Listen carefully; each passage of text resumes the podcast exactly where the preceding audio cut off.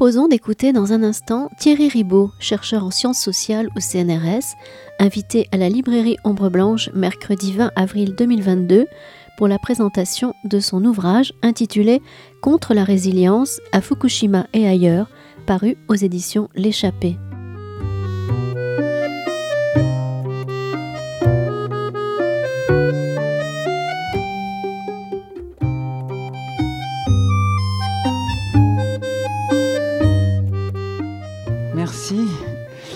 Donc à la librairie pour cette, euh, pour cette euh, possibilité de, discuter avec euh, Thierry Rubaud, de, l'entendre et de pouvoir ensuite débattre.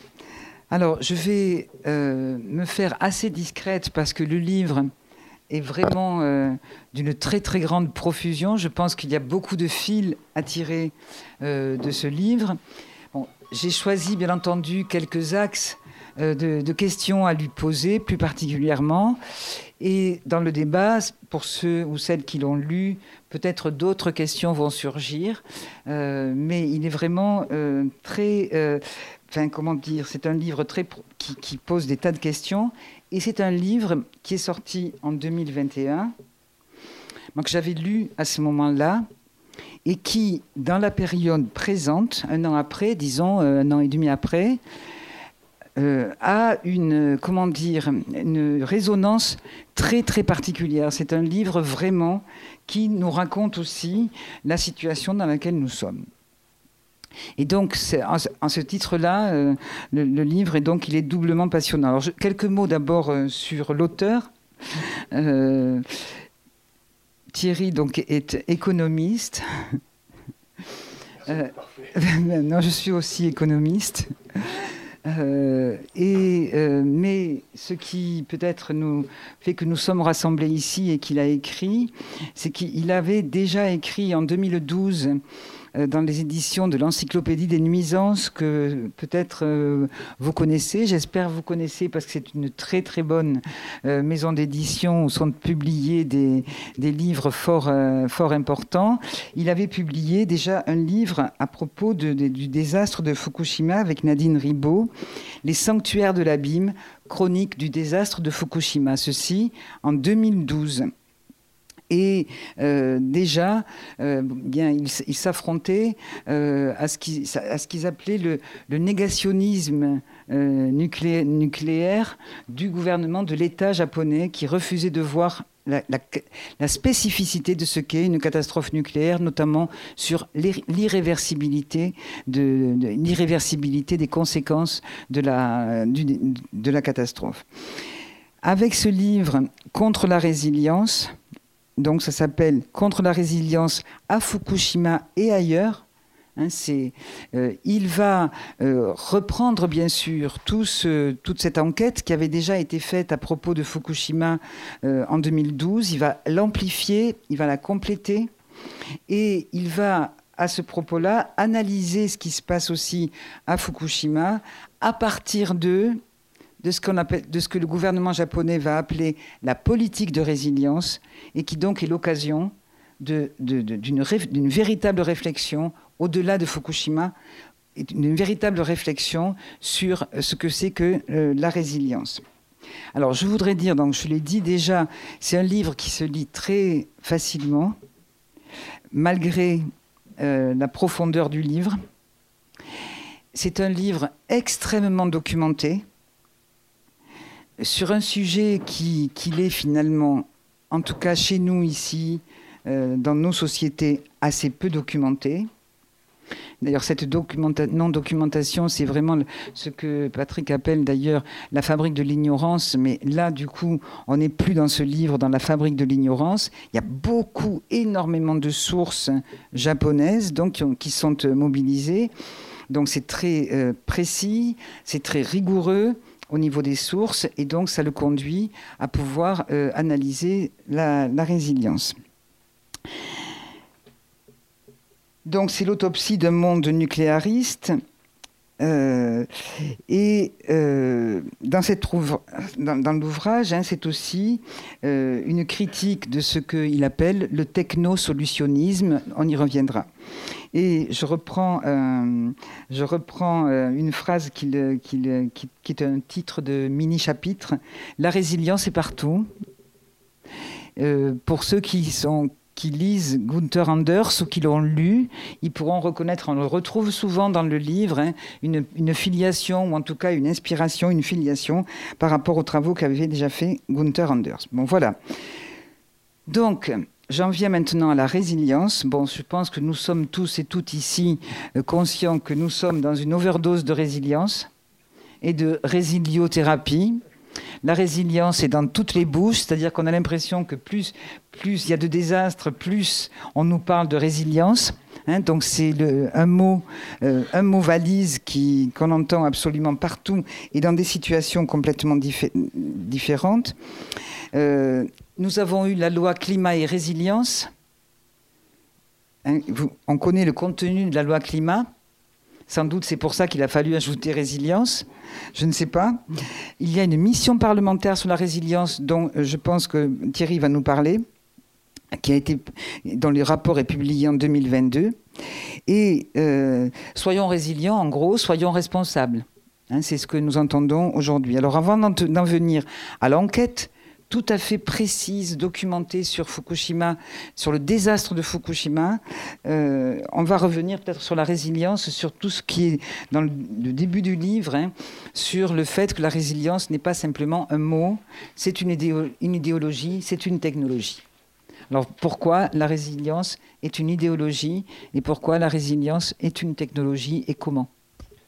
Bon, ce que, ce que j'essaie de faire, euh, c'est très modeste, hein, c'est vraiment un tout petit travail euh, qui n'ira, enfin qui, qui a du mal à passer dans, le, dans les foules, euh, parce qu'en fait, je vais à contre-temps, à contre, je vais contre la marée, je vais contre le vent, en fait.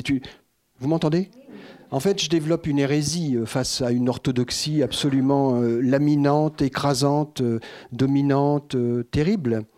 L'orthodoxie de c'est pas l'orthodoxie de la résilience, c'est l'orthodoxie surtout, bah bien sûr de la résilience, mais que ça, ce n'est qu'un outil. Euh, c'est l'orthodoxie de la, euh, du solutionnisme technologique en fait. C'est-à-dire que à tout problème, on va trouver une solution technologique.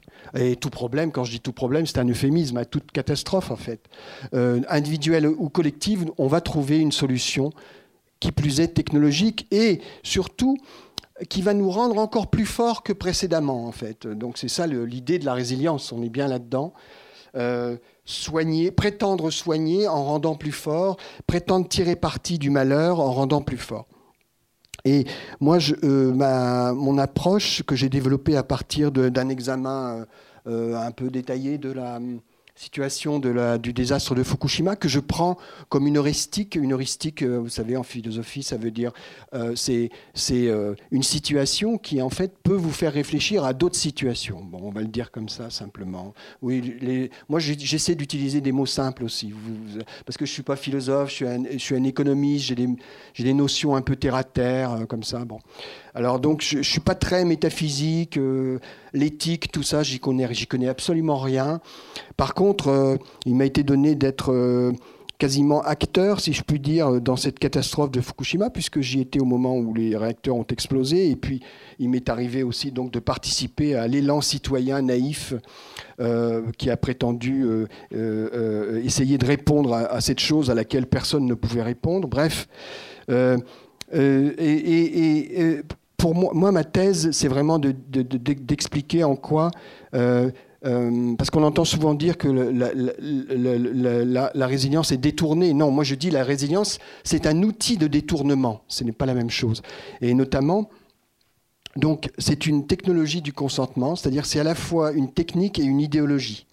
C'est une technique et une, idéologie. Donc une idéologie, c'est quelque chose qui transforme, c'est une pensée qui transforme votre pensée, en fait, voilà, et qui, vous amène à penser euh, euh, dans une direction euh, qui vous est en quelque sorte donnée pas forcément de manière consciente. Et donc c'est quelque chose qui travaille là-dessus, la, résilience. et c'est consentir. Alors c'est une technologie du consentement à plusieurs choses. c'est une, technologie qui permet de consentir à la technologie, justement, et par la technologie. typiquement, la situation de Fukushima nous le montre, puisqu'il s'agit en fait d'amener, à travers une politique de résilience dont je pourrais donner quelques éléments, euh, d'amener là-bas les gens à consentir à la technologie nucléaire, effectivement.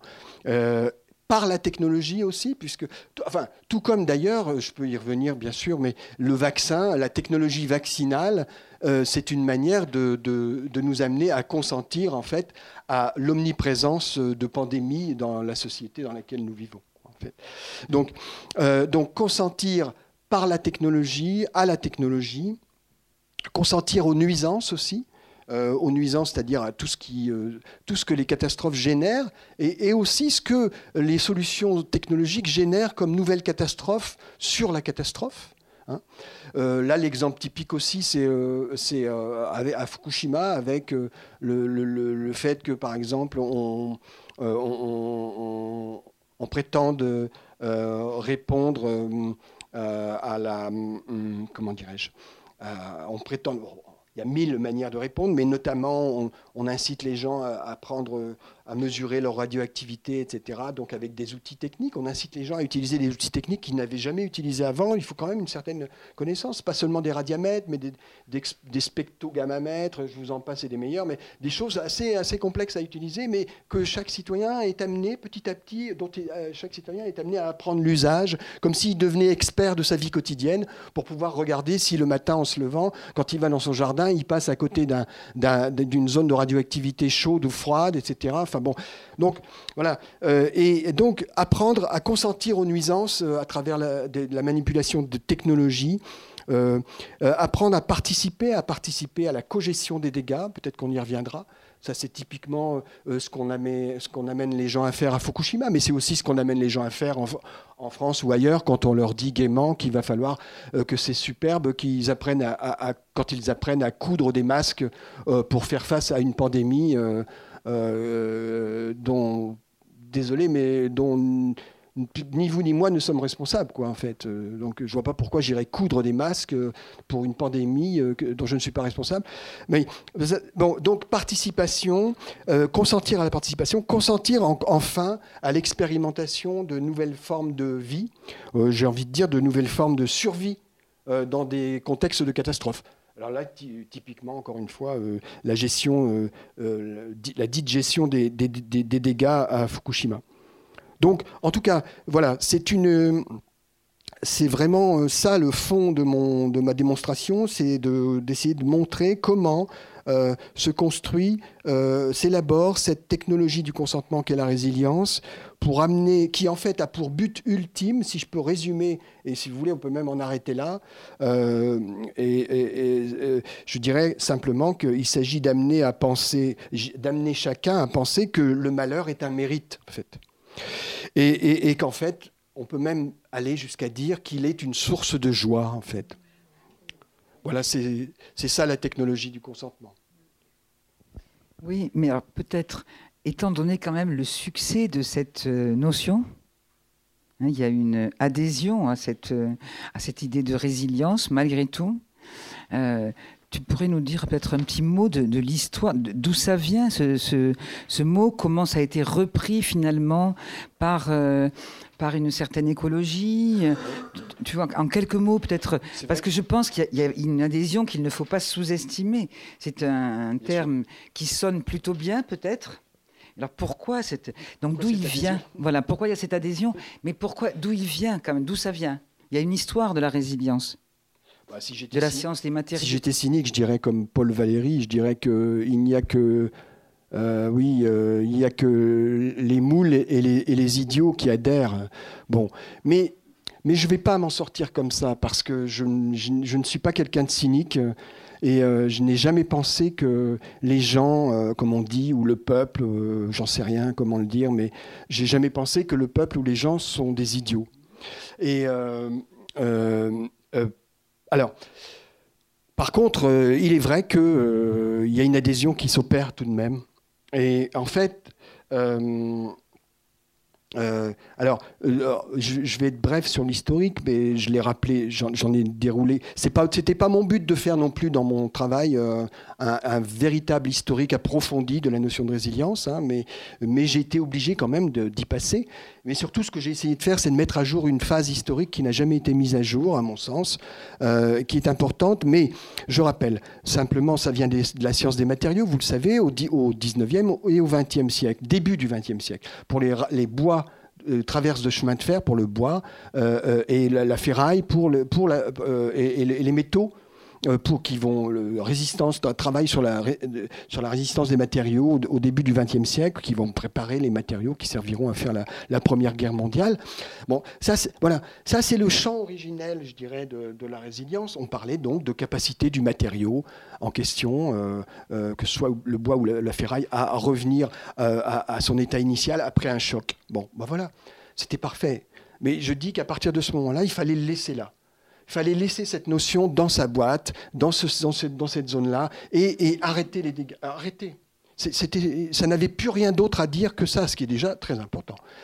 Le problème, c'est que les années 40, la, la sociopsychologie américaine positiviste, c'est-à-dire qui cherche absolument à culpabiliser les individus euh, dans les phénomènes de délinquance sociale et donc à déculpabiliser le social, voire même à effacer le social. Parce que dans la psychosociologie euh, positiviste, euh, eh bien, en fait, il n'existe pas vraiment de société en réalité. La société est un amalgame d'individus qui ont, ont l'embarras du choix dans leur comportement. En gros, on choisit son comportement comme on choisit ses produits au supermarché, c'est un peu ça, quoi. Alors, donc, un individualisme méthodologique, comme on dit, hyper euh, poussé dès le départ dans cette psychosociologie américaine des années 40 qui va surfer avec cette idée de résilience, qui va nous ressortir ça tour, à tire-larigot euh, pour euh, expliquer le fait qu'il y ait des comportements chez des Noirs américains qui sont plus ou moins qui, qui, qui, qui amènent plus ou moins la personne en fait à se réadapter à la, société, plutôt que de continuer à rester dans un circuit de délinquance.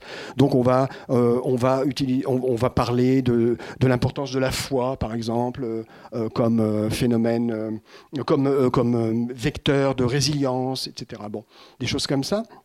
Donc une, pure individualisation euh, de la capacité à résister. Euh, euh, et, après, les années 50, on va voir cette notion utilisée, mais pas, spécifiquement, pas de manière nommément, mais elle va être mobilisée par des biologistes qui vont aller euh, euh, dans les îles du Pacifique pour travailler, pour, pour observer comment la, faune, la flore, etc., et les populations, accessoirement, réagissent aux effets des essais atomiques américains dans les îles du Pacifique. Et ça, c'est la phase intéressante dont personne ne parle, c'est qu'en fait, c'est là qu'on va commencer à à, réfléchir à la notion de résilience appliquée à des systèmes humains euh, larges, en fait, euh, et à des systèmes aussi écologiques. Et en fait, euh, bon, là, je, fais un raccourci, hein, mais cette, ces, travaux des années 50, en fait, vont donner naissance à, à la, notion d'écologie systémique qui va en fait naître dans les années 70 et qui va être le, vraiment la notion phare de, euh, de, de, la pensée écologiste. Là, je pense je ne parle pas de l'écologie politique, hein, de l'écologie euh, scientifique en fait. Donc l'écologie scientifique, c'est assez euh, ironique, qui va parler donc de capacité de résistance des milieux, capacité de reconstitution des milieux, etc. Et alors voilà, ça c'est connu le fait que l'écologie systémique ait intégré la notion de résilience. Mais ce qu'on ne dit jamais, c'est qu'en fait, elle l'a intégrée parce qu'avant, dans les années 50, il y a la, notion de résilience qui est en fait née euh, dans l'observation de, la capacité de résistance des humains et de la nature à euh, la radioactivité, en fait. Donc là, c'est assez intéressant de voir euh, une filiation euh, assez euh, perverse en fait de la notion de résilience qui va atterrir dans l'écosystémisme. Voilà. après, bien sûr, c'est l'explosion que vous connaissez, que nous connaissons des années 90 avec avec l'utilisation dans toutes les situations individuelles ou collectives, de, les viols, le, la, maltraitance, toutes les formes de, le deuil, enfin tout, tout, tout, va devenir euh, euh, prétexte à, euh, à, mettre en place une thérapie dite de résilience, avec les succès éditoriaux que l'on connaît. Bon, euh, et euh, pourquoi? Bon, bah, c'est vrai que c'est une notion euh, qui a beaucoup de succès parce qu'en fait, elle permet quand même à chacun. alors d'un côté, elle permet à chacun de se donner l'impression qu'il est maître de son destin. le problème, c'est qu'en fait, on n'a jamais eu de preuve qu'il y ait eu des individus qui s'en sont sortis avec la résilience comme thérapie, quoi, en fait. Ça, c'est le seul, c'est le seul petit obstacle. C'est qu'en fait, c'est une notion thérapeutique qui n'a jamais soigné personne. Voilà. Par contre, ce qui ne veut pas dire qu'il n'y a pas des gens qui ont déjà été soignés de, des maux qu'ils ont subis. Mais le problème, c'est que les, les, résiliomaniaques sont venus leur mettre, pour les gens qui s'en sont sortis, sont venus les affubler de la notion, bah oui, vous en êtes sortis parce que vous étiez résilient. Alors, l'exemple typique, c'est les gens qui ont réchappé des camps de concentration, où on a dit, euh, il y a une certaine donc, euh, euh, psychologie avec euh, Cyril Tonic et tout ça. Enfin, je ne sais plus comment il s'appelle exactement. Oui, c'est ça, Cyrulnik, c'est ça. J'avais oublié son nom. Euh, je croyais que c'était Cyril Tonic, en fait, son nom. En fait. Non, c'est pas ça, en fait. Et donc, bon, tous ces gens-là, ils ont. ils sont précipités sur les cas de malheur parce que c'était une manière, une manière pour eux de vendre leur, recette du bonheur. Bon, je les comprends. Je veux dire, chacun est bon. Il, il fallait bien, c'est leur business. Bon, mais après, bon, euh, mais le problème, c'est qu'en fait, euh, quand ils interprètent, par exemple, la lecture, euh, quand ils font une lecture des gens qui sont sortis des camps, les peu de gens qui en ont échappé, comme étant des, gens qui, ont, qui, ont, qui étaient résilients, Là, il y, a, imposture totale contre laquelle il faut se dénoncer, qu'il faut, qu'il faut dénoncer, puisqu'en fait, comment dirais-je, les témoignages que l'on a, par exemple, de euh, excusez-moi, son nom m'échappe, mais euh, les, témoignages que l'on a de, euh, Primo Levi. Bon, Primo Levi, il a toujours dit qu'en fait, il s'en est sorti par hasard des camps. C'est pas moi qui le dis, c'est lui. Hein. Bon, ça, vous pouvez aller le, lire. Et donc, entre le par hasard et la résilience, c'est pas la même chose. Ou alors, il faut définir la résilience comme le par hasard. Mais dans ce cas-là, ça veut plus rien dire quand même n'est-ce pas? Euh, Alors, euh, et, en plus, manque de bol, si je puis dire, Primo Levi s'est suicidé. Donc, euh, pour, une, pour un remède de résiliomanique, ça n'a pas très bien marché, en fait, si je puis dire, sans vouloir être cynique. bon, et, puis il y a cette citation que je veux faire quand même des, apologues de la, de la résilience, que je ne peux pas m'empêcher de la faire parce qu'elle est cynique, elle est, elle est affreuse. Ce sont des, contemporains de vous, et moi qui sont des, proches de, Comment il s'appelle Tonic. Non, comment? Cyril Tonic. Euh, et, qui, dit en fait, euh, qui, disent, euh, qui disent en fait l'expérience du camp de la mort est un chemin initiatique qui procure une force de vie. Voilà ce que disent ces gens-là. C'est pas moi qui l'invente. Hein. Moi, je fais qu'aller lire les choses. De toute façon, moi, j'invente pas grand-chose. Je suis pas très créatif. Par contre, j'ai deux yeux pour lire à peu près. Et donc on voit bien que la résilience s'inscrit. Alors pourquoi elle a du succès? Je dirais en synthèse, mais c'est encore une fois c'est peut-être trop vite dit, c'est qu'elle s'inscrit dans une recherche de surhumanité. Et il y a bien une obsession, un fantasme de surhumanité chez les individus et, dans les sociétés, au niveau collectif, qui fait que peut-être cette notion a beaucoup de succès, quoi, en fait. Excusez-moi, je réponds. Excuse-moi, je, prends trop de temps pour répondre. À, non, non, c'est très bien. C'est très bien. Oui, mais alors justement, j'avais envie que ce soit posé par rapport aux, sciences dites dures, hein, l'origine, parce que ça donne, tu crois pas que ça donne une sorte de neutralité à l'histoire de la résilience? C'est une définition scientifique, donc neutre, hein, qui ne, alors que c'est véritablement une, on peut dire une, une, véritable idéologie, c'est pas simplement un mot. Oui, je confirme ça. Avant de, de, revenir sur des, des, situations plus euh, qui, qui nous sont plus proches en France, peut-être revenir un peu sur Fukushima, parce que c'est allé un petit peu vite. Je pense que, parce que on est assez ignorant de ce qui, de ce qui s'est passé vraiment à Fukushima, de ce qui, se, ce qui s'y passe. Hein, il y a quelque chose de...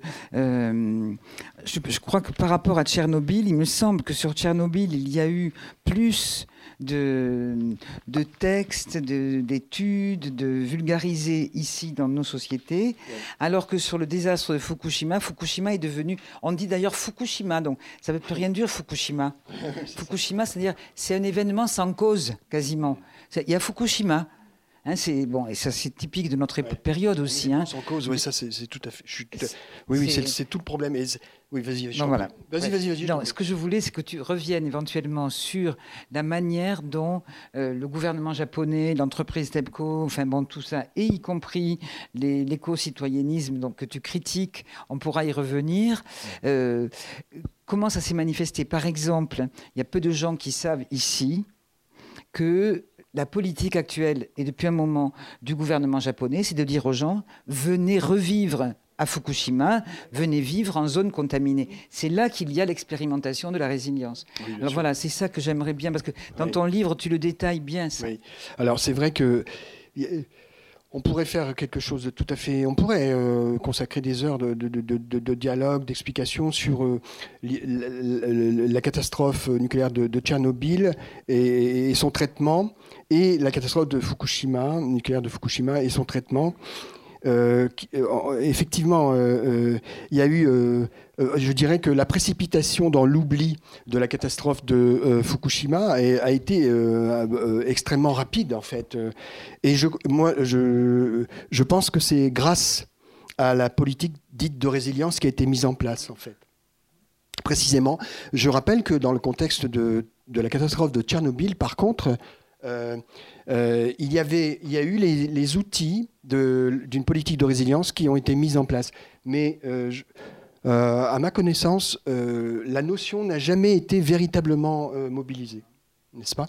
Par contre, ce qui est intéressant, je dirais, il y a bien un grand changement avec la, catastrophe de, Fukushima. Je pense que la catastrophe de Fukushima marque un, c'est un point d'orgue, c'est un changement très important dans Hum, dans la manière dont on va se représenter les catastrophes désormais.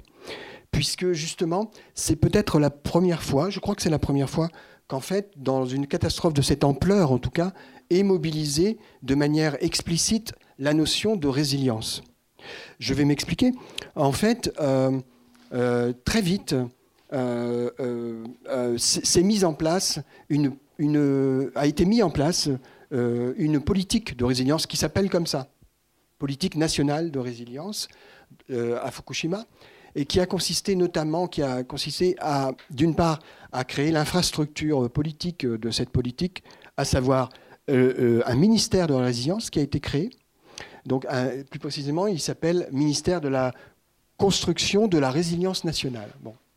J'insiste sur les mots, ils ont l'air un peu comme ça, un peu euh, technocrate, mais euh, j'insiste sur ces mots parce qu'en fait, 11 euh, ans après, j'en parlerai tout à l'heure, la France envisage enfin la France, une certaine France envisage une politique de résilience nationale. Donc vous voyez que Fukushima n'a pas servi à rien. C'est pour ça que je dis que c'est un tournant. Et cette politique, en fait, donc c'est la création d'un ministère en 2012 au Japon, ministère de la construction de la résilience nationale. Et c'est effectivement, euh, et concrètement, ça s'est traduit concrètement par euh, euh, un programme dit de décontamination qui a consisté à, envoyer des, experts psychiatres sur le terrain pour expliquer aux gens qu'en fait, il fallait le problème euh, euh, avec, un accident nucléaire, ce n'était pas la confrontation, ce n'était pas la, radioactivité, mais c'était la peur de la radioactivité. Et explicitement, une citation d'un des experts nommés sur place qui dit il est important pour pour éradiquer sa peur d'être exposé à la radioactivité. Il y en a d'autres, hein, des citations, j'en ai relevé, j'ai fait un bréviaire de tout ça, et notamment l'idée qu'en fait, euh, mais ça, ça touche à une autre dimension de la résilience, c'est la psychologisation, euh, bon, mais euh, ou l'individualisation et la, transformation d'une catastrophe objective en catastrophe subjective psychologique. En fait, ça, c'est vraiment le, fond de commerce de la résilience. Et bien, où on explique aux gens, on a dit aux gens, la citation, on a dit souriez et vous vous sentirez mieux, quoi. En fait face à la radioactivité. Ça, c'est le, quand même le président de la commission sanitaire de l'enquête de l'enquête à Fukushima qui est chargé donc d'évaluer les dégâts en, sur la santé des gens. Vous voyez, donc c'est mal barré hein, déjà. Bon. oui. Hein. Le même dit à Fukushima, c'est la peur qui tue. Voilà. Oui. Alors cette idée que la peur tue, que moi je prends très au sérieux, qui est très intéressante parce que euh, nous en reparlerons peut-être tout à l'heure, mais en fait, euh, euh, c'est exactement ce que disent les dirigeants français actuellement. Et puisque effectivement, tu, parles de cette idée, de cette notion-là de, peur qui tue. je,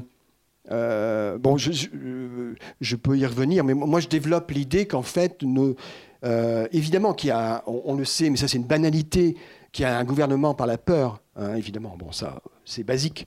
Euh, y a, évidemment qu'on est dans, un, dans, une, dans, des sociétés où, les, gouvernements utilisent la peur pour gérer les, les foules. Bon, ça c'est le, je dirais c'est, c'est presque has-been.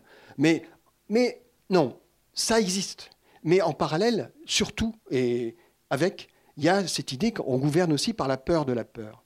C'est-à-dire qu'on apprend aux gens, on intoxique cette idée dans la tête des gens qu'en fait, avoir peur, c'est mauvais. Donc on apprend aux gens à avoir peur de la peur. D'abord parce que les dirigeants eux-mêmes ont très peur de la peur des foules, parce qu'ils ont peur que la peur des gens se transforme en colère et en révolte. C'est bien ça la base aussi de la résilience, c'est de gérer les peurs, gérer les sentiments. Peut-être qu'on en reparlera, mais je le dis tout de suite. Et euh, euh, euh, donc, à Fukushima, en tout cas, il y a bien eu cette, cette politique de résilience qui a consisté à, euh, gérer effectivement la peur euh, et à amener les gens à avoir peur de la peur. Et, donc, euh, à considérer le problème comme étant leur propre peur et non pas la radioactivité. C'est quand même un comble.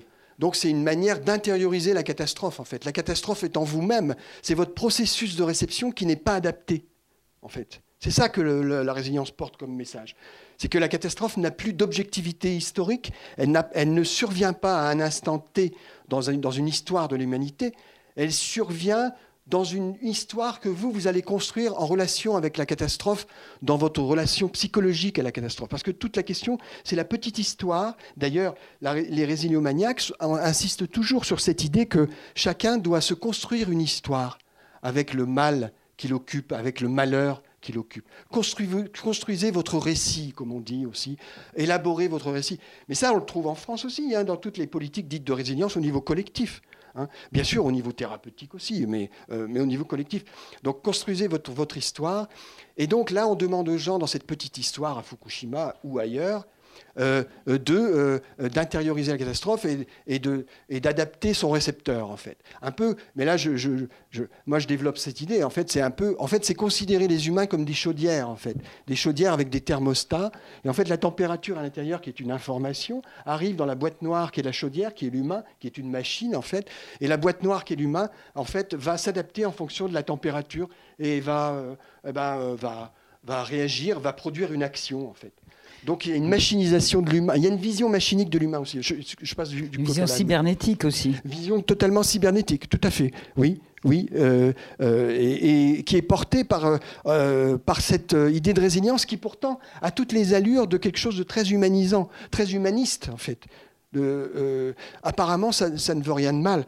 Mais en tout cas, on a, tu, évoques, le, on parle du Japon, on va peut-être pas trop en parler, mais c'est un cas tellement intéressant, euh, heuristique, comme j'ai dit tout à l'heure.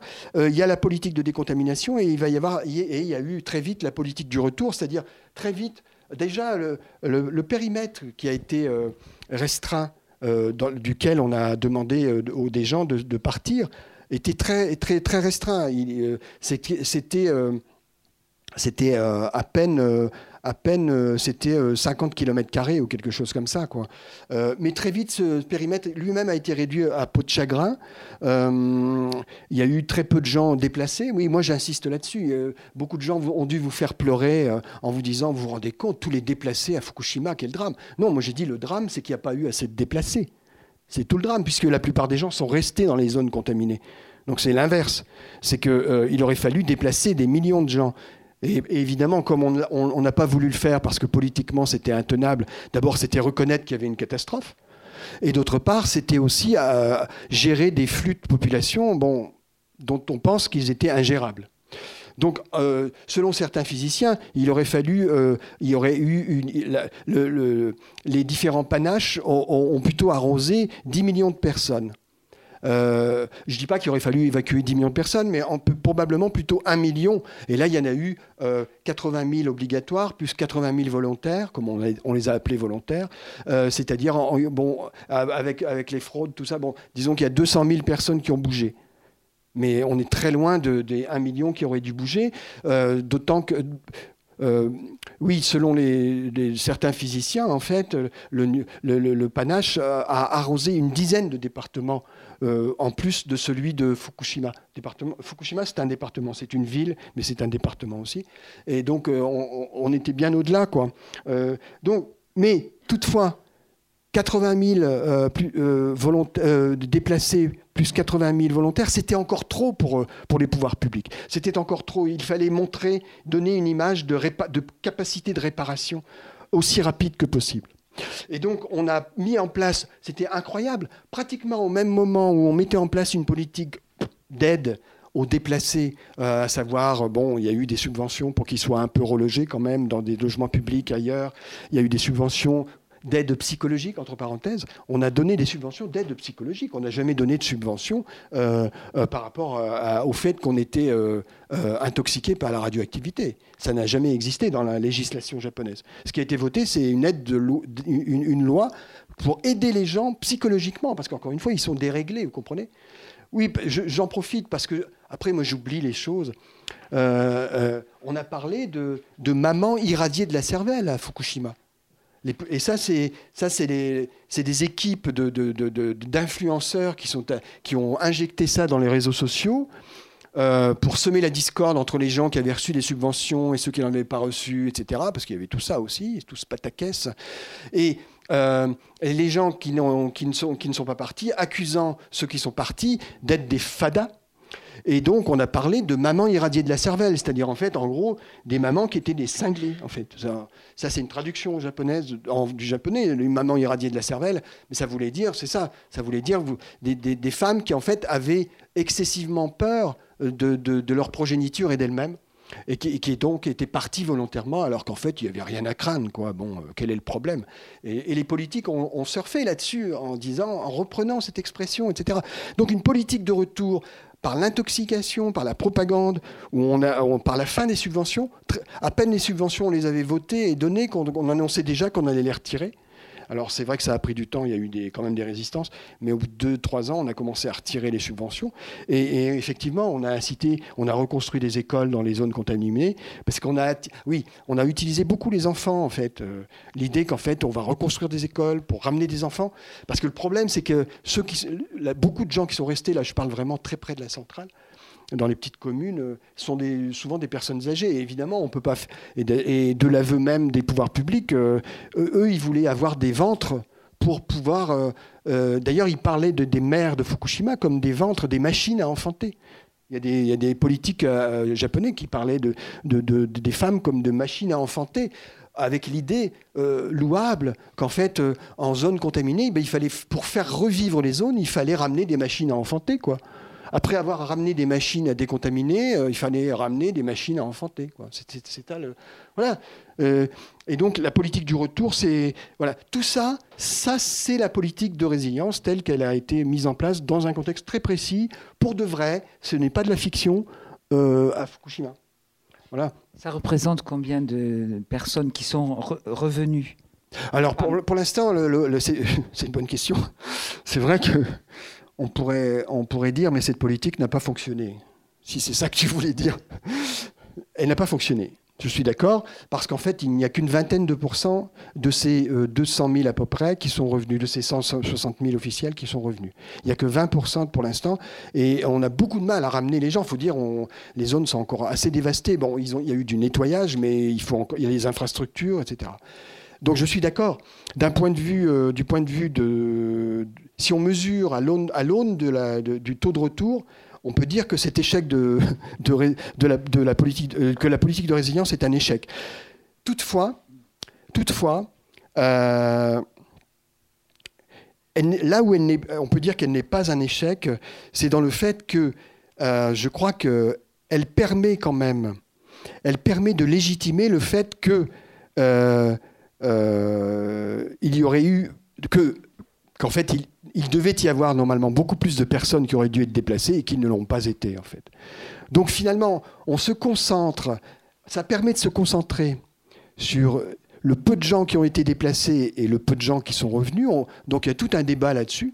Mais en fait, pendant ce temps-là, on oublie de dire que grâce à la politique de résilience qui a consisté à inciter les gens à prendre en charge eux-mêmes leur vie quotidienne dans, des zones contaminées, à apprendre à mesurer, à faire partie de groupes citoyens qui vont mesurer quotidiennement pour savoir où, sont les points chauds, etc. En fait, on, a éduqué les populations à co-gérer le désastre. Et ça, on peut dire que de ce point de vue-là, le succès de la politique de résilience japonaise est total puisque en fait ça a absolument euh, bien fonctionné. Ça a permis également de désamorcer la colère, c'est-à-dire de désamorcer le, sentiment de colère qui, est apparu tout de suite après la catastrophe, qui a duré quelques mois. Mais avec ces politiques de résilience, on a, semé la pagaille parce qu'on a d'abord on a, semé la zizanie entre les, les gens qui, euh, qui voulaient rester et ceux qui voulaient partir. Et on a semé la zizanie entre les gens qui disaient bon, c'est c'est une catastrophe, mais pourquoi se débarrasser du nucléaire? Et ceux qui disaient c'est une catastrophe, mais il faut se débarrasser du nucléaire. Donc on a réussi. Donc cette politique de résilience, elle a calmé le jeu. Elle a, elle, a eu son impact sur la gestion de la colère, je pense. Et euh, euh, la preuve en est, c'est que euh, une, 15 euh, jours après euh, le début de la catastrophe, oui, moi je parle de début de la catastrophe puisque la catastrophe est en cours. Elle, a commencé en 2011, mais elle continue puisqu'il y a encore il y a 1000 cuves qui sont en train d'être déversées dans l'océan Pacifique, d'eau contaminée. Il y a trois cœurs de réacteurs, fondus qui sont encore là et qu'on récupérera probablement jamais. On dit une cinquantaine d'années, mais on, pense qu'il faut des robots, etc. Bien sûr, c'est l'occasion d'innovation technologique. Le Japon rebondit, comme on dit. Hein. Euh, mais en fait, ils n'y arrivent pas, cela dit. bon, ils n'arrivent pas à extirper. Il y a des piscines avec des, combustibles usés qui menacent de, tomber. Donc, la catastrophe est en, cours. Dans cette catastrophe en cours, en fait, euh, euh, je ne sais plus ce que je disais. je, voulais dire quelque chose. La colère, la colère, elle s'est estompée très vite parce que on a on a appris aux gens à co-gérer euh, cette catastrophe. Euh, alors qu'il y avait, elle était en germe. Deux, semaines après le, début de la catastrophe, le Japon, je vous rappelle, a, déclaré qu'il se retirait du nucléaire, définitivement, qu'il sortait, comme on dit, sortir, euh, qu'il arrêtait. et en fait, deux semaines encore plus tard, enfin trois semaines plus tard, ce gouvernement-là est tombé et un autre gouvernement est arrivé qui a annoncé qu'en fait, eh bien non, en fait, on allait, on on allait continuer. Alors là, il y a, toute la géostratégie, des, pressions américaines, etc., qui, se branchent là-dessus, qui, ont poussé le Japon à, ne pas abandonner le nucléaire pour pouvoir garder des, possibilités de développer un nucléaire militaire pour les, euh, Américains en cas, de, guerre avec la Chine et, la Russie. Donc il y a aussi ça, il y a cette dimension géostratégique. Mais, et donc, euh, euh, mais ce qui est intéressant, c'est qu'en fait, cette colère, alors que c'était quand même un pays qui venait de, connaître euh, euh, un accident. Alors d'abord, ils ont connu une catastrophe, euh, enfin Hiroshima, Nagasaki, et là, on a, ces trois trucs, ces trois réacteurs qui explosent. Et, et 15 jours après, a, enfin, les, manifestations ont duré longtemps, mais deux mois après, on va dire, la radicalité des manifestations a, largement baissé. Et en fait, pourtant, le Japon annonçait en plus qu'il allait continuer le nucléaire. Donc la politique de résilience, de ce point de vue-là, a totalement euh, eu ses effets. C'est-à-dire qu'elle a... Alors bien sûr, il y, a en plus la politique de coercition. Bien sûr, on a maté, on a maté les, manifestations. Bien sûr, ça, ça, joue un rôle aussi. Hein. Mais il y a aussi euh, la fabrique de l'idéologie, la fabrique du mensonge, la fabrique de l'ignorance, qui, a joué un rôle clé dans tout ça aussi à travers la politique de résilience. Voilà. Euh, Bon, je, je, suis un peu flou et, très vague, mais je suis fatigué. Alors juste, un ah, je peux encore poser une question? Moi, il y a quelque chose qui m'a intéressé dans le bouquin, parce que je ne l'avais pas lu, je l'avais pas lu comme, enfin, je l'avais lu nulle part comme ça. C'est comment cette politique de résilience, finalement, elle entretient un rapport extrêmement. Euh, bon, c'est une fabrique de l'ignorance, et avec cette idée de rebondir, euh, etc., de se dépasser, etc., et, au renvoi, euh, de catastrophes objectives à des situations euh, subjectives individuelles, tend à décrédibiliser la science. Et ça, pas, tu peux nous en dire un mot parce que là aujourd'hui, on s'inquiète partout d'un rapport à la science qui a été euh, complètement biaisé, etc., etc. On y met les conspirationnistes dedans et tout. Mais comment justement cette euh, idéologie de la résilience, qui est l'idéologie mainstream quand même, qui n'est pas une idéologie conspirationniste, qui est tout à fait mainstream, comment elle aussi, elle, elle, euh, elle elle dévie le rapport à la science dans un sens où euh, il n'y a plus de réalité, il n'y a que ce que, je ressens, comment je me représente la réalité, comment mes émotions me font lire la réalité, et donc la dévalorisation des savoirs objectifs. Quoi. Oui, c'est vrai. Euh, euh, je ne l'ai pas tout à fait présenté comme ça, mais c'est vrai, mais tu as raison, c'est bien ça.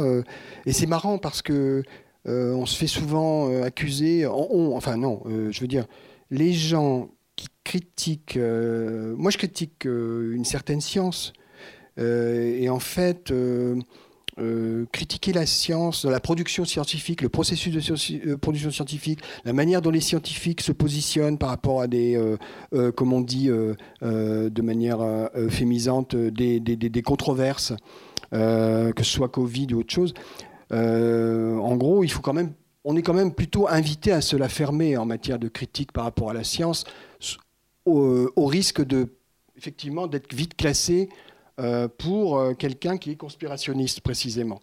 Et, euh, et, alors qu'en fait, moi, ce que j'essaie de montrer, c'est effectivement que dans le et ça, c'est à partir du, du processus de, de, production de savoir dans un contexte de catastrophe nucléaire, j'essaie de montrer qu'en fait, justement, la, science est prise en, en flagrant délit de, dénigrement d'elle-même, en fait. C'est assez bizarre. C'est-à-dire qu'en fait, euh, ah, les scientifiques, un certain type de scientifiques s'aventurent dans, euh, cette idée, euh, vont, vont, à contre-courant de, de, la science officielle, en fait, précisément. Et à Fukushima, c'était flagrant, avec des, des, scientifiques euh, de tous bords, euh, au niveau euh, de toute nationalité, américains, mais surtout français d'ailleurs, bien sûr, puisque la France étant un État nucléaire, nous avons des scientifiques experts en, nucléaire et, en catastrophe et en mensonges, qui en fait sont assez entraînés, quoi, puisque en plus c'était les mêmes qui, sont intervenus sur le terrain de Tchernobyl. Donc ils ont une espèce de, ils ont une, ils sont assez résilients d'une certaine manière. En, fait, et ces gens-là, euh, qui sont des, scientifiques très sérieux, peut-être même, euh, j'avais me dire, beaucoup plus rigoureux que moi, qui suis dans un champ des sciences humaines. Euh, eux, ils sont dans les sciences dures. Ces gens-là, en fait, on, à la production d'ignorance. De quelle manière? En fait, d'une part, en faisant circuler des, des contre-vérités scientifiques que leurs collègues, pourtant, euh, euh, alors que leurs collègues ont pourtant prouvé le contraire. On est dans des situations complètement paradoxales. L'IRSN, par exemple, je vais prendre un cas concret, l'Institut de radioprotection et de sécurité nucléaire en France, qui est un acteur euh, majeur dans la catastrophe de Fukushima, dans les acteurs internationaux, qui est intervenu dans, beaucoup de colloques scientifiques au, Japon, etc., pour, pour expliquer aux gens euh, comment il fallait s'en sortir, comment, comment il fallait co-gérer la crise, et surtout comment la radioactivité, finalement, c'était pas si dangereux que ça. Eh bien, l'IRSN, en fait, soutient euh, euh, donc au Japon les thèses selon lesquelles, selon laquelle la radioactivité à faible dose ne comporte aucun danger, par exemple, ou très peu. Et en fait, par ailleurs, ils ont des chercheurs qui travaillent euh, dans des équipes internationales euh, auprès de, qui ont mené des enquêtes internationales euh, auprès des travailleurs du nucléaire, enquêtes qui montrent qu'en fait, à partir de de, dès, dès, qu'on dépasse, on sort de 0 millisievert par an pour un, travailleur du nucléaire, on commence à avoir des risques de cancer qui, émergent et qui, vont bien sûr s'accroître avec la, montée en, exposition. Donc ils ont un double discours. Déjà là, déjà là on peut dire qu'il y a une production d'ignorance, parce qu'en fait, on dit une chose et son contraire selon le contexte dans lequel on se retrouve. C'est assez, assez, amusant quand même. Et quand vous les mettez devant leurs contradictions, en fait, ils vous parce que moi, bien sûr, je, moi j'ai assisté à tous ces colloques euh, et je, leur ai dit mais attendez, mais là vous euh, vous, êtes en train de nous dire qu'il n'y a, pas, a pas de risque à zéro, à, à, 100 millisieverts, alors qu'en fait vos, collègues, euh, alors que par ailleurs dans, dans, les, dans les études auxquelles vous participez, vous montrez, vous montrez le contraire. Et là, on vous répond, mais oui, mais euh, là, moi, je, je peux pas. Aujourd'hui, je peux pas m'exprimer au nom de mon, organisme, donc euh, je, ne suis pas responsable, en fait. En fait, bon, c'est des gens qui, en fait, sont complètement pilotés par. En fait, ils sont pas dans une recherche libre, pour le coup. Donc, donc. Là, cas de production d'ignorance. Autre cas, je dirais encore plus grave de production d'ignorance, c'est avec la, résilience. C'est que ces gens-là, ces scientifiques, qui, qui connaissent très bien les tenants et les aboutissants de l'exposition à la radioactivité, ils savent très bien combien c'est dangereux, vont euh, et organisent des séminaires auprès des citoyens japonais pour leur expliquer qu'en fait, euh, tout le problème est psychologique.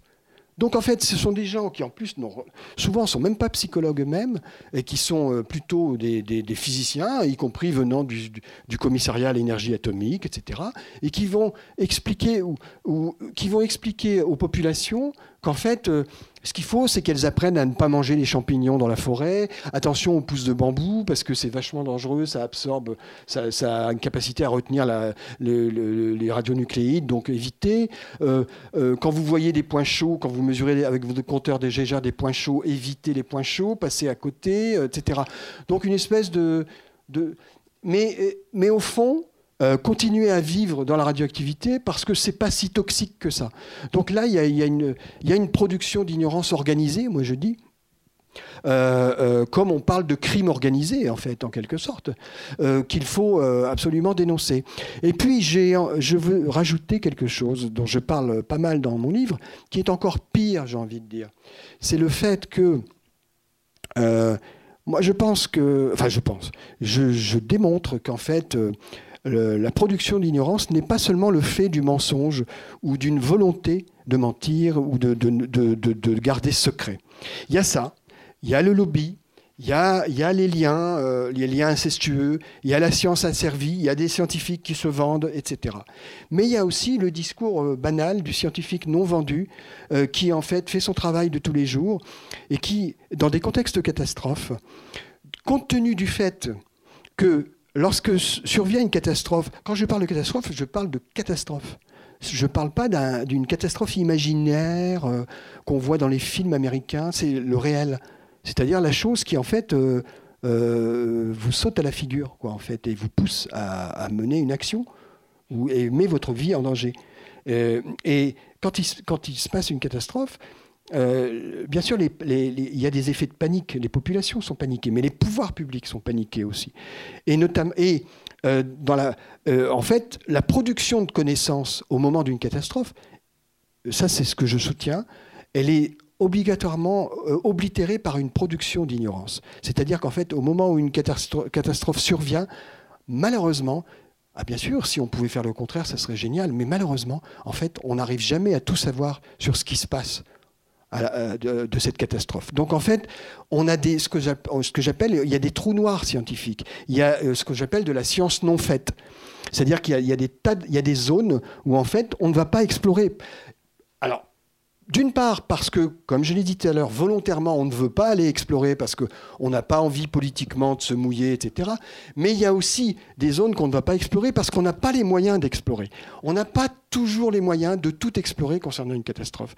Et donc, il y a de la production euh, aussi d'ignorance par ce biais-là, par le fait qu'il faut produire rapidement du savoir. Il faut et il y a cette obsession des pouvoirs publics. On rejoint cette idée que il faut gérer la peur de la peur cette obsession des pouvoirs publics de rassurer au plus vite. À chaque fois qu'il y a une catastrophe, la première chose que les pouvoirs publics essaient de faire, c'est de rassurer le public. Et donc, ils produisent une connaissance qui va essayer de rassurer. Mais en fait, à cause de ça, ils vont être obligés d'ignorer un certain nombre de choses. D'abord aussi pour des moyens financiers. Il faut rassurer vite et au moindre coût. Alors, avec cette règle, à partir de cette règle-là, eh bien, et immanquablement, on a de la production d'ignorance. Et c'est une des formes de production d'ignorance. Ce que je veux dire, simplement, c'est que euh, la production d'ignorance dans les contextes de catastrophe, il ne faut, pas la, ramener uniquement à de la production de mensonges, à de la, manipulation. Ça, ça existe. Ne soyons, pas des, enfants de cœur. Ça, ça existe. Il faut la dénoncer, il faut l'attaquer. Il y a de la science asservie, mais il y a aussi de la science qui ne peut pas être produite, de la science non faite, qui n'arrive pas à être produite. Euh, mais pour autant, qu'est-ce que ça montre? Ça montre qu'en fait, contrairement à ce qui nous est souvent annoncé, en fait, les catastrophes dans lesquelles nous sommes précipités sont proprement ingérables. Ingérables d'un point de vue pratique, on ne peut pas déménager 10 millions de personnes du jour au lendemain. Ingérable d'un point de vue scientifique et d'un point de vue de la connaissance que l'on peut en avoir. Ingérable. Voilà. Ouais. C'est peut-être d'ailleurs. Et la résilience sert à les rendre digestes, en fait. Je crois qu'elle est, est à la mesure justement de l'énormité des catastrophes qui sont devenus impensables parfois même et ingérables. Et donc la résilience, elle est à la mesure. Alors tu voulais, je sais, nous dire un mot. il est, on n'a pas beaucoup de temps. Non, mais tu voulais nous dire un mot quand même sur le fameux rapport des parlementaires sur la résilience en France qui, est paru en février 2022. Donc tu peux nous en dire un petit mot euh, oui, parce que c'est un manque. Il faut, faut vraiment que je vous en parle. Pour, hein, pardon. C'est trop. Non, mais euh, c'est bien. Euh, euh, c'est pour ça que j'ai toujours. j'ai parlé quand j'ai écrit ce livre, j'ai parlé de Fukushima et ailleurs. C'est pas par comme ça. C'est pas pour faire. pour pour pour pour. pour il y a des raisons. Le ailleurs, il est ici en fait, et il est partout. Et en fait, cette histoire de résilience, elle est partout, évidemment. Et effectivement, elle, est, elle, est, en France. Bien sûr, vous le savez, avec euh, la politique Covid du président de la République qui a été lancée en 2020, c'était déjà une politique. La, campagne militaire qui a été lancée s'appelait Opération Résilience, vous le savez, ça. Et puis, tu l'as rappelé, il y a eu la, loi climat et résilience. Mais la cerise sur le gâteau, si, je puis dire, c'est ce fameux rapport, effectivement, qui est sorti il y, a, il, y a, quelques semaines, juste avant la campagne, et juste avant, juste une semaine avant la guerre en Ukraine, qui en fait euh, a été euh, produit par une mission parlementaire qui s'appelle la mission euh, parlementaire d'information sur la résilience nationale. Donc avec l'idée qu'en fait on va, on veut véritablement mettre en France effectivement une politique de résilience nationale. Alors ce qui est intéressant, parce qu'on peut on peut dire oui oui mais tout ça c'est du blabla de parlementaire tout ça. c'est ce que j'aurais bien voulu croire, mais le problème c'est qu'en fait ils annoncent quand même qu'ils veulent que ça va faire l'objet d'une loi dans la prochaine législature euh, qui va s'intituler Engagement et résilience nationale. Donc, euh, donc si vous ne connaissez pas encore le programme, demandez le programme, je l'ai. Euh, ou je peux vous donner les coordonnées, en tout cas pour le trouver. Si vous ne connaissez pas encore le programme de la prochaine législature, parce que le programme, il n'a pas été vraiment annoncé. On n'a pas beaucoup parlé dans la campagne de résilience. Or, en fait, c'est le mot-clé du programme de, de, de, ces gens-là, de, la résilience en marche. Euh, alors, euh, donc, engagement et résilience nationale, c'est, le, c'est, la prochaine législature, c'est pas moi qui le dis, c'est eux. Et euh, en fait, ce qui est intéressant, je, vais. Pour vous donner la, teneur, mais il faut que vous y alliez le voir. J'ai, publié aujourd'hui, enfin, ils ont publié une tribune euh, que Le Monde a refusé, euh, mais elle est sortie dans Reporter aujourd'hui, ce matin, euh, où j'explique un peu la teneur de cette mission. Je vous conseille vraiment d'aller voir ça, cette synthèse, et puis après, si vous voulez, vous irez voir le rapport de 260 pages qui a été produit et qui est magnifique. Qui est un... En fait, on croit rêver parce que moi, moi, j'y croyais même pas parce que oh, c'est la politique japonaise, mais appliquée à la, à la, en France avant la prochaine catastrophe, quoi, en fait. Euh, et euh, on, nous explique notamment, en fait, je dirais pour synthétiser, que d'une part, il s'agit de ne pas s'attaquer aux causes des désastres. Oui, ça c'est aussi le propre de la résilience, c'est de toujours s'attaquer aux effets et jamais aux causes. Euh, j'en donne un exemple.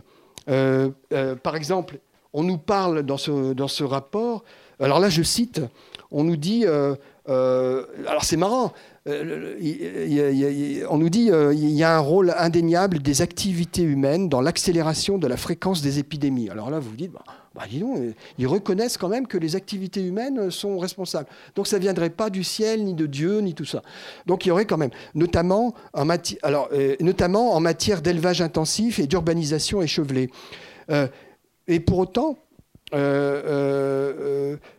en fait, qu'est-ce qui nous. Alors, d'un côté, on reconnaît qu'il y a un désastre euh, qui est, je dirais, propre à la, société techno-industrielle ou au capitalisme techno-industriel, enfin, d'une certaine manière.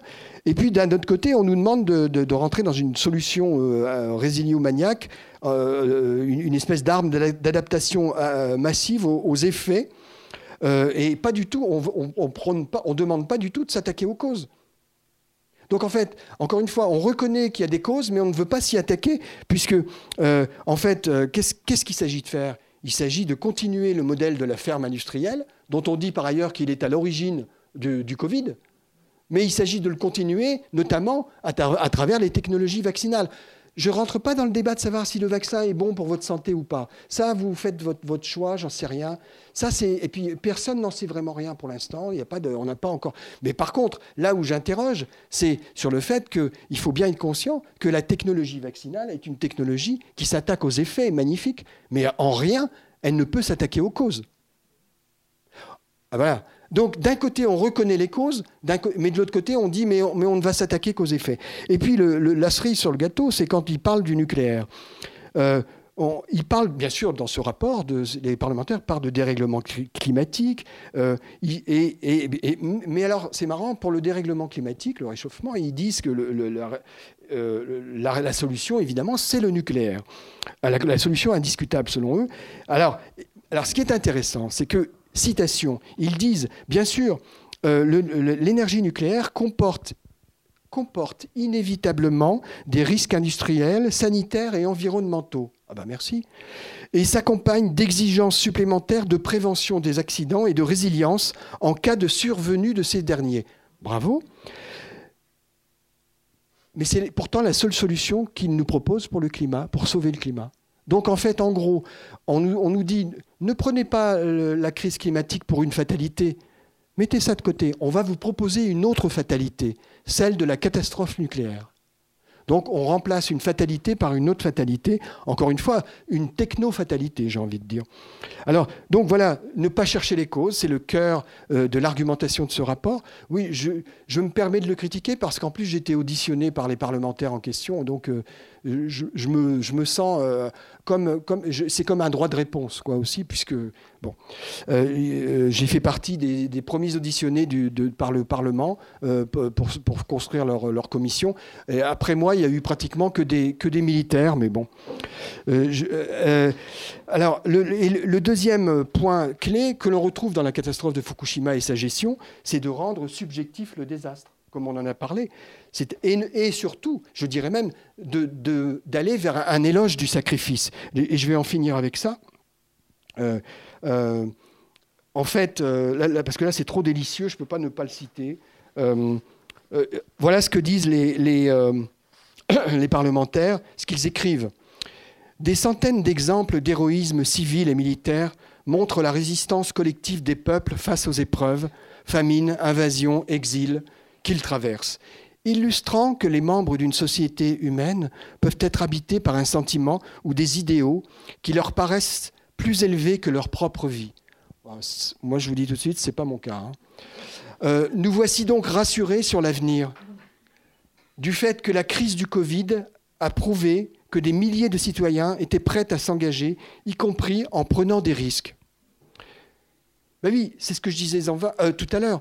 Euh, euh, pour les précepteurs de la résilience, on ne souffre jamais en vain. Donc, il n'est pas étonnant qu'en fait, ils nous disent encore l'évaluation des effectifs directement mobilisables pour contribuer à la résilience nationale, c'est-à-dire les hommes et les femmes susceptibles d'intervenir en première ligne en cas de crise grave, eh bien, donc ils mènent cette évaluation et ils préconisent également dans ce rapport alors là, je vous prie de ne pas rire. Euh, il préconise une, généralisation du service national universel et aussi du port de l'uniforme dans les écoles au plus jeune âge. Non, mais ne rigolez pas, parce que euh, faut pas vous, moquer de moi quand même. Hein. Euh, c'est eux hein, qui écrivent ça. Alors je vous, invite à aller voir ce rapport. Ça fait partie des 47 mesures. Et ils ajoutent encore, chez de nombreux jeunes et moins jeunes, l'abondance inhérente à la société de consommation Désolé pour les jeunes ici, s'il y en a. Enfin, L'abondance inhérente à la société de consommation a fait oublier la possibilité du manque matériel. L'habitude du confort a fait perdre l'aptitude à la rusticité aboutissant à une société qui assimile moins le risque et le danger et perd en résilience face à l'adversité. Voilà, vous en êtes, euh, bande de sous-hommes. Nous serions donc effectivement des sous-hommes, en fait et, on est des sous-hommes en juin à nous tenir prêts, à nous faire crucifier, euh, donc dans, l'espace canonique de la résilience, qui est sans cesse en expansion. Amen. Décidément, dans ce monde en guerre, ça c'est le monde en guerre, c'est eux qui parlent de monde en guerre, dans lequel nous sommes projetés euh, et auquel il nous faut nous accommoder à tout prix, on voit bien qu'on est dans une quête effrénée de, résilience, euh, de résilience nationale et moi, ce qui m'inquiète, c'est que cette quête de résilience nationale prend des allures de nationale résilience, si vous voulez. Je ne sais pas s'il faut arrêter là ou. Peut-être on va la place à, quelques questions. Il nous reste un quart d'heure. Donc j'imagine qu'il y a des questions, des réactions, des compléments, des.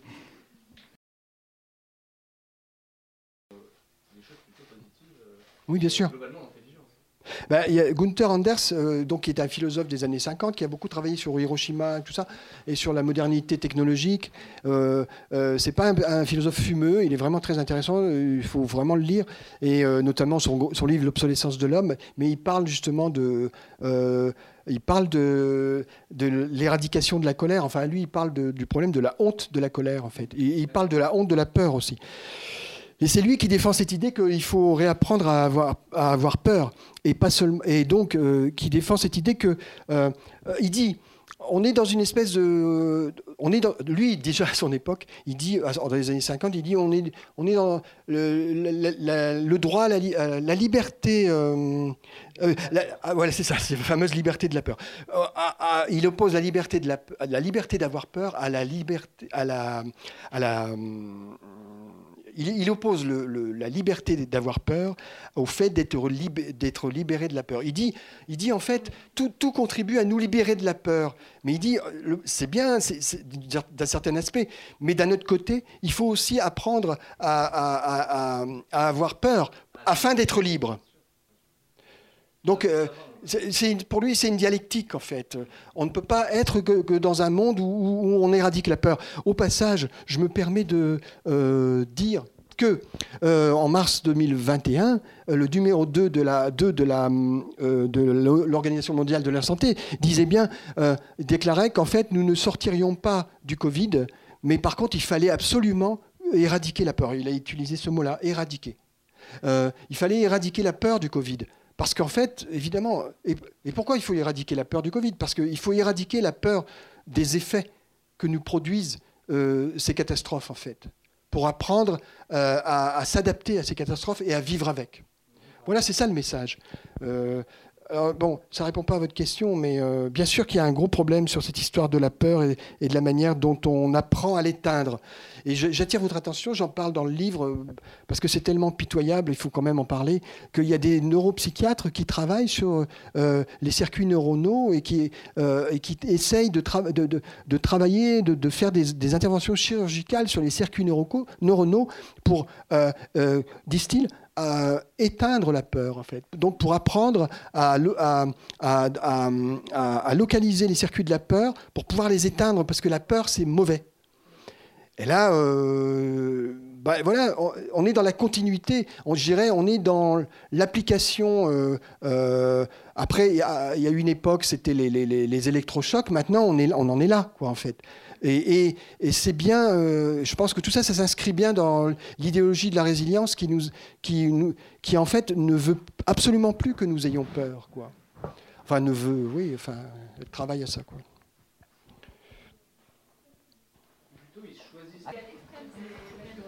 Bon, ben on remercie.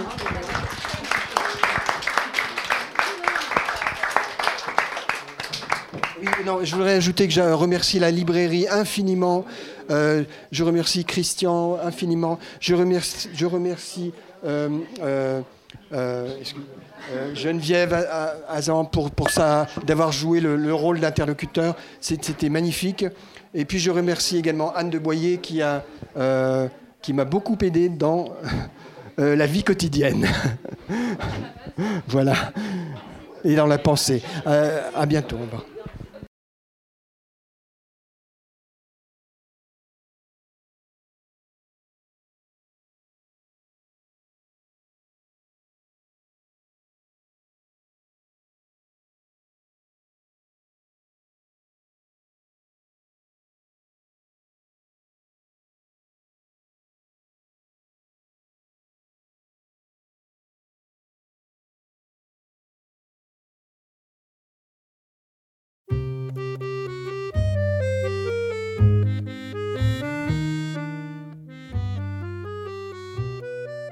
Venez d'écouter Thierry Ribaud, auteur de Contre la résilience à Fukushima et ailleurs, édition L'échappée, lors de sa venue à la librairie Ombre Blanche, mercredi 20 avril 2022.